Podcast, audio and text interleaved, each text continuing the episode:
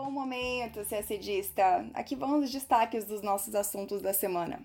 O governo brasileiro solicitou adesão ao acordo de compras governamentais da Organização Mundial do Comércio. Na Assembleia da Organização Mundial da Saúde, foi aprovada uma resolução que apoia a quebra de patentes para futuros remédios ou vacina contra a Covid-19. A proposta franco-alemã de um fundo de meio trilhão de euros para a reconstrução europeia pós-pandemia demonstra solidariedade ao não exigir reembolso dos países beneficiários. Os Estados Unidos anunciaram que vão se retirar de mais um acordo de controle de armas, o Tratado de Céus Abertos mais um episódio da guerra civil na Líbia. Com o apoio da Turquia, o governo de acordo nacional tomou uma importante base aérea em Trípoli, que desde 2014 era controlada pelo general Khalifa Haftar. Em meio à possibilidade de anexação dos assentos israelenses na Cisjordânia, a Palestina anunciou o fim de todos os seus acordos com os Estados Unidos e Israel. Falando de meio ambiente, pesquisas projetam uma queda de até 7% das emissões de carbono no ano, devido às medidas restritivas de combate à pandemia do coronavírus. Mas o Brasil, por causa do desmatamento, deve ir na contramão dessa queda. Os detalhes você vê agora no nosso podcast. Começando com política externa brasileira. O Brasil apresentou na terça-feira, dia 19, um pedido formal à Organização Mundial do Comércio, OMC, para aderir ao Acordo de Compras Governamentais, o ACG. Lembrando que esse é um acordo plurilateral e não multilateral. Na OMC, os acordos multilaterais são de adesão obrigatória para todos os membros e os plurilaterais são facultativos. E por isso, tanto no ACG quanto nos demais acordos plurilaterais, os países membros da OMC decidem se querem ou não aderir ao tratado. Feita essa distinção importante, seguimos. O acordo de compras governamentais prevê que seus membros deem o mesmo tratamento a empresas nacionais e estrangeiras em licitações públicas, nas áreas de bens, serviços e infraestrutura. Atualmente, 48 membros são signatários do acordo, entre eles os países da União Europeia, os Estados Unidos, a China e o Japão. O Brasil se tornou observador no ACG em outubro de 2017 para acompanhar as discussões mais atuais sobre compras públicas e para capacitar seu corpo técnico. O processo de adesão pode levar anos para ser concluído. Primeiro, o governo deve apresentar uma oferta inicial de acesso de seu mercado e depois deve responder ao documento inicial para que o comitê da OMC possa avaliar a legislação brasileira sobre compras públicas. O governo brasileiro informou que dará início a essa primeira etapa assim que a crise do, do coronavírus permitir o retorno às condições de trabalho. A próxima etapa são as negociações bilaterais com os membros do acordo. Por fim, o Brasil só se torna membro pleno quando todas as partes do ACG apro aprovarem a oferta brasileira. Com a adesão ao ACG, o governo brasileiro espera que as licitações no Brasil fiquem mais transparentes ao promover maior concorrência e espera também um incremento da produção nacional com o acesso de empresas brasileiras a esse grande mercado, estimado em 1,7 trilhão de dólares. Os 194 Estados-membros da Organização Mundial da Saúde, a OMS, aprovaram uma resolução que apoia a possibilidade da quebra de patentes de futuras vacinas ou tratamentos para a Covid-19. A medida é fundamental para que, quando houver uma vacina, ela seja distribuída de maneira igualitária para todos os países. Os Estados Unidos, apesar de não bloquearem a medida, emitiram um comunicado à parte, rejeitando o trecho do texto que diz respeito à propriedade intelectual. De acordo com a delegação americana em Genebra, o trecho envia a mensagem errada para inovadores que serão essenciais na busca por soluções que o mundo inteiro busca. Isso nas palavras da delegação americana. Bom, segundo os americanos, o acesso a qualquer vacina ou medicamento contra o coronavírus poderia ocorrer por meio de mecanismos voluntários, como parcerias e doações, e não pela quebra de patente. O que é visto com desconfiança pelos países em desenvolvimento que temem que isso seja insuficiente para garantir seu acesso a futuros e provavelmente caros tratamentos ou vacinas. A China e a França se posicionaram ao lado dos emergentes, afirmando que qualquer vacina que venha a ser descoberta deve ser tratada como um bem público.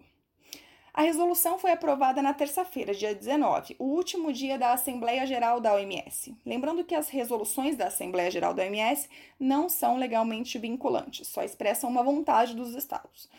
Um dia antes, o presidente norte-americano Donald Trump ameaçou retirar os Estados Unidos da OMS se a instituição não se comprometer com o que ele chamou de melhoras significativas. Já o presidente chinês Xi Jinping anunciou no mesmo dia, também na ocasião da Assembleia, que seu país contribuirá com 2 bilhões de dólares para a luta global contra a Covid-19. A gente falou há algumas semanas sobre a proposta de um fundo de reconstrução europeu para combater os efeitos econômicos provocados pela crise do coronavírus. Os líderes da União Europeia haviam concordado com a criação de um fundo que ficaria integrado ao orçamento plurianual do bloco, mas eles ainda não haviam definido os termos.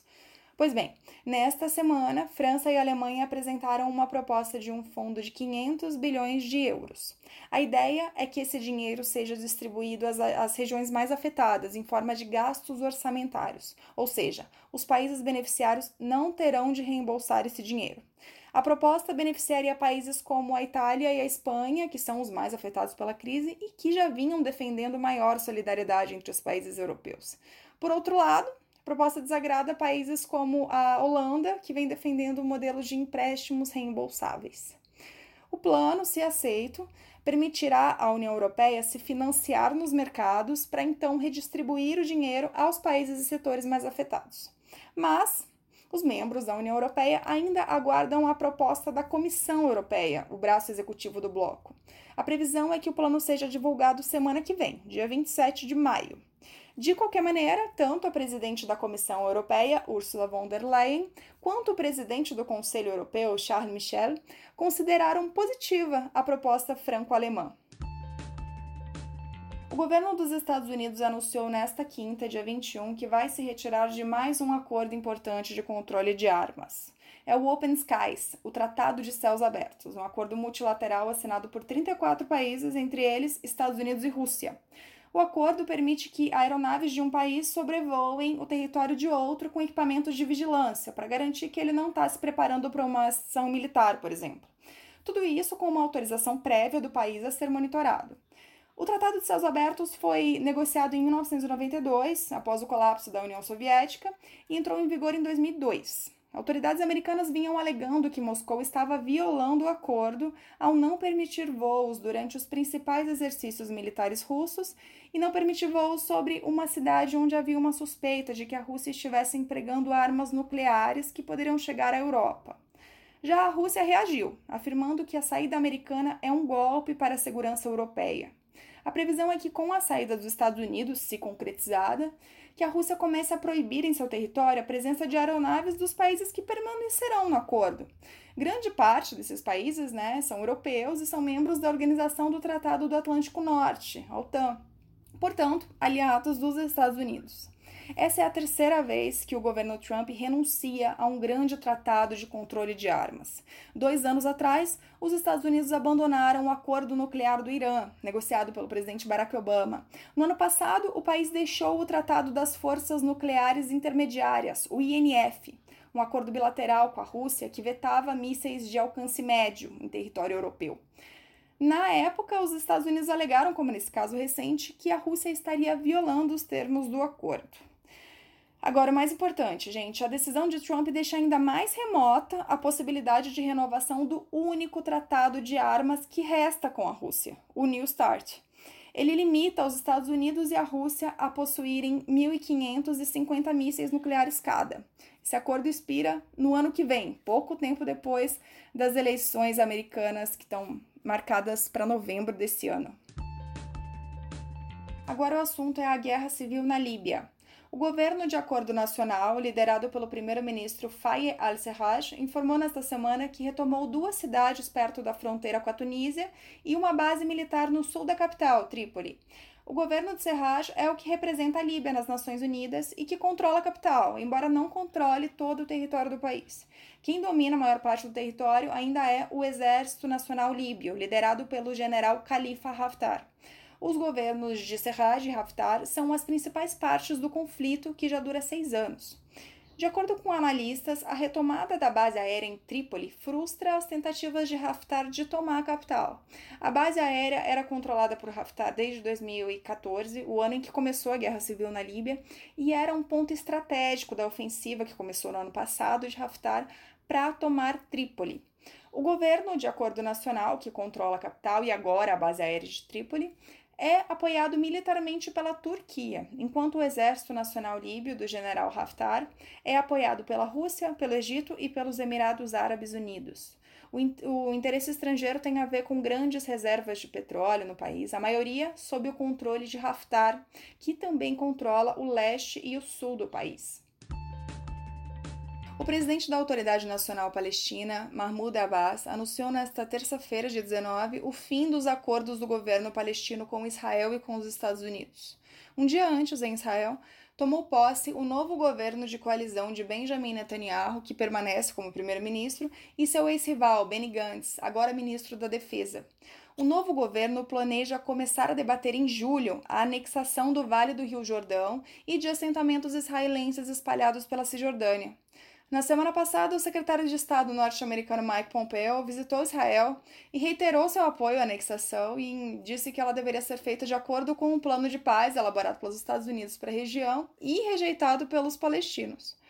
Abbas já havia afirmado que revisaria seus acordos de paz com Israel e com os Estados Unidos se Israel insistisse em executar os planos de anexação. Os palestinos consideram ilegais assentamentos israelenses na Cisjordânia, uma posição compartilhada pela maioria da comunidade internacional. No fim de 2016, os Estados Unidos, sob o governo Obama, abstiveram-se da prática habitual do país e não vetaram uma resolução da ONU que pedia pelo fim dos assentamentos ilegais. O país mudou oficialmente de posicionamento em novembro de 2019, passando a apoiar oficialmente a anexação desses territórios por Israel. O assunto agora é meio ambiente. Com os impactos provocados pela crise do coronavírus, a poluição tem diminuído nesse período em que grande parte do mundo está em casa, né? Está passando por alguma medida de isolamento. No começo de abril, as emissões diárias de dióxido de carbono na atmosfera caíram 17% no mundo todo, na comparação com a média diária de 2019. Foi o menor volume de emissões registrado desde 2006. O dióxido de carbono, a gente sabe, é um dos principais fatores que causam o aquecimento global. No Brasil, as emissões de carbono caíram 25% no pico da quarentena, que aconteceu entre os dias 20 de março e 3 de abril. Só que desde então elas começaram a cair cada vez menos, né? A redução foi a 8% em 10 de abril e se manteve nesse patamar até o final do mês. O estudo foi publicado na terça-feira, dia 19, na revista Nature Climate Change. A pesquisa foi feita por um grupo de pesquisadores da Universidade de East Anglia, na Inglaterra. Eles analisaram os dados de 69 países, que juntos respondem por 97% das emissões globais de dióxido de carbono. Os cientistas responsáveis pela pesquisa estimam que, no acumulado de 2020, ou seja, ao longo de todo o ano, a emissão de carbono na atmosfera pode ser de 4% a 7% menor do que foi no ano passado. Tudo depende, é claro, da duração das medidas de isolamento uma diminuição anual dessa entre 4% e 7% das emissões é o que seria necessário por vários anos em sequência para se cumprir uma das metas mais importantes do Acordo de Paris, que é a meta de limitar o aumento da temperatura do planeta a no máximo 1,5 grau até 2100. Mas os cientistas duvidam que essa queda permaneça depois que a crise do coronavírus passar. Pelo contrário, a pesquisa aponta para o risco de haver um rebote das emissões de carbono ao final da pandemia, o que compensaria toda a redução que houve desde o começo da quarentena. Bom, e também nessa semana foi publicada uma estimativa do Observatório do Clima que leva em consideração outros fatores, entre eles o desmatamento. O estudo prevê para este ano uma queda de cerca de 6% das emissões de carbono no mundo, um número até que converge com as estimativas da pesquisa publicada na Nature Climate Change. Só que o Brasil deve ir na contramão dessa tendência e registrar uma alta de até 20% de emissão de carbono neste ano. Isso porque o país está mantendo um ritmo acelerado de desmatamento. Nos quatro primeiros meses do ano, as queimadas aumentaram 55% em relação ao mesmo período do ano passado, segundo o Instituto Nacional de Pesquisas Espaciais, o INPE. Quem quiser pegar os números com mais calma, tanto dessa pesquisa quanto da anterior, tem matéria sobre isso lá no nosso Diário de Notícias de quarta-feira e de quinta-feira. Bom, no mais, ficamos por aqui. Uma ótima semana e até sexta-feira que vem.